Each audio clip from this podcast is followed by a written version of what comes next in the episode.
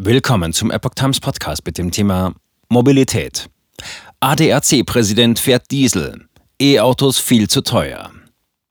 Ein Artikel von Maurice Vorgäng vom 3. Mai 2023.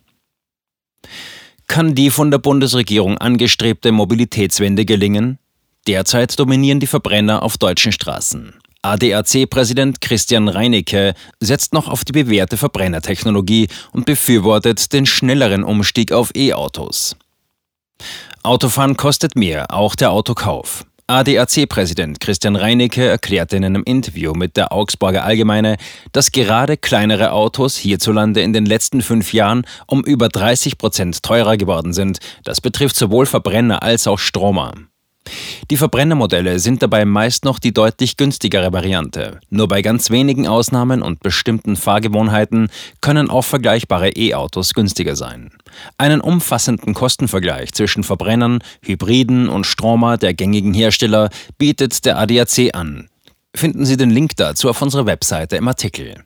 Strompreis macht E-Autos unattraktiv. In Bezug auf die Entwicklung der Mobilitätswende bereiten Reinecke besonders die hohen Strompreise große Sorgen. Der aktuelle Strompreis beim Grundversorger liegt laut der Stromauskunft inzwischen bei 50,24 Cent pro Kilowattstunde. Stand 3. Mai 2023. Einen Hochlauf habe die Elektromobilität durch die günstigen Rahmenbedingungen aus der Zeit vor dem Ukraine-Krieg erlebt. Zitat, dabei ist Strom aus den Schnellladesäulen noch teurer als zu Hause. Damit büßt die E-Mobilität an Anziehungskraft ein, sagt Reinecke besorgt. Problematisch sei es auch, dass Autohersteller überwiegend mit großen elektrischen Fahrzeugen in den Markt gehen, die sehr teuer sind. Inzwischen kommen bezahlbare Elektroautos aus China und nicht so häufig aus Deutschland, stellte Reinecke fest. Darauf reagiert beispielsweise der Autovermieter Sixt. Laut dem ADAC-Präsidenten will dieser über die kommenden Jahre 100.000 chinesische Elektroautos der Marke BIT kaufen. Das ist beunruhigend für den Standort Deutschland. Damit die Mobilitätswende gelingt, fordert Reinecke von den deutschen Automobilherstellern, für die Masse der Bürger bezahlbare Elektroautos zu bauen.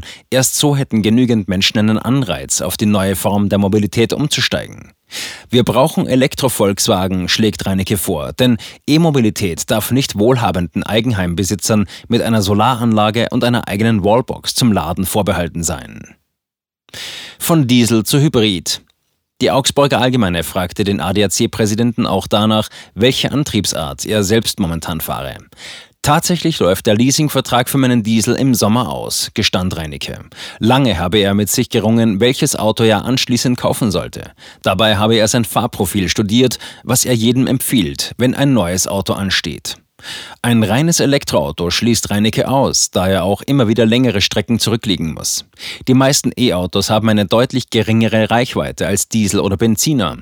Ich bin im Radius von 200 bis 300 Kilometern viel unterwegs, überlegte er. Deshalb habe ich mich für einen Plug-in-Hybrid entschieden, der das Beste aus der Welt der Elektromobilität und der Verbrennerfahrzeuge kombiniert.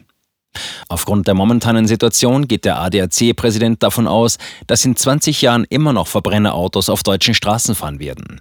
Die Realität sieht nämlich so aus. Von den derzeit rund 49 Millionen Autos in Deutschland fahren erst etwa eine Million elektrisch, stellt Reinecke klar.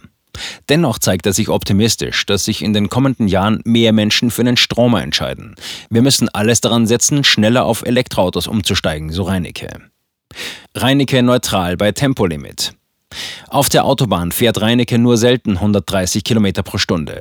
Als die Spritkosten extrem hoch waren, bin ich 100 km pro Stunde auf Autobahnen gefahren. Jetzt peile ich Geschwindigkeiten um 130 km pro Stunde an, sagte der Jurist der Augsburger Allgemeinen.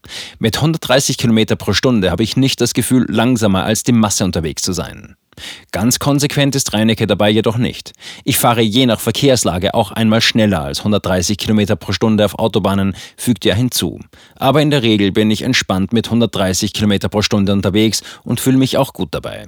So kann er nebenbei Podcasts hören und mit der Freisprechanlage telefonieren, sagte Reinecke. Auch seinen Mitgliedern empfehle der Autoclub, Sprit zu sparen und damit langsamer zu fahren. Ein Tempolimit auf Autobahnen lehnt der ADAC-Präsident aber ab.